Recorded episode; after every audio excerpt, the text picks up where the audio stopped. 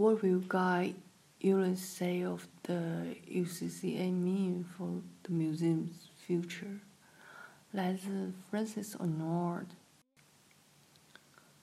The future of one of China's most respected contemporary art institutions was thrown into uncertainty on Thursday as Guy Ullens announced his intention to shift ownership of not only his eponymous Beijing Museum, Ullens Center for Contemporary Arts, but also the art collection he has amassed over the course of over 30 years. The official statement follows days of speculation on Chinese social networking sites Douban and Weixin, pointing to age as a factor for the octogenarian's surprise sale. The announcement notes that Ullens is looking at options of how and when this would happen. Until a suitable buyer for the exhibition space is settled upon, UCCA will continue to run as normal under its current leadership. Founders Baron and Baroness Guy and Myriam Ullens de Schooten began collecting Chinese contemporary art more than 30 years ago. In 2007, the Belgian couple added UCCA to an expansive portfolio of initiatives spanning philanthropic to entrepreneurial houses in a former 1950s workshop.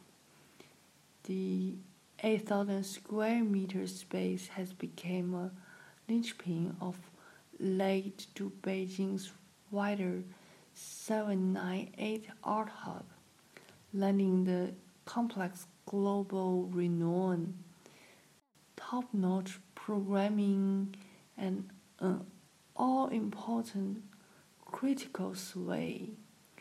As hipster coffee joints, wedding photographers seeking urban edginess, and souvenir sellers continue to transform what was briefly a flagship district of grassroots artistic spirit in China. UCCA is one of a handful of spaces maintaining 798's critical counterbalance. The space's inaugural exhibition, 85 New Wave, The Birth of Chinese Contemporary Art, was curated by the center's inaugural director, Fei Dawei, continuing UCCA's strength at chronicling a still young art scene was 2009, breaking forecast eight key figures of China's new generation's artists, which featured the likes of Cao Fei, Yang Fudong, and Qiu Zhijie, and was co-curated by Q- UCCA's second director, uh, Jérôme Sans. In December 2011, Philip Tinari began his ongoing directorship of UCCA. That same year, Ullens sold over 180 works from his collection in spring and fall auctions at Sotheby's Hong Kong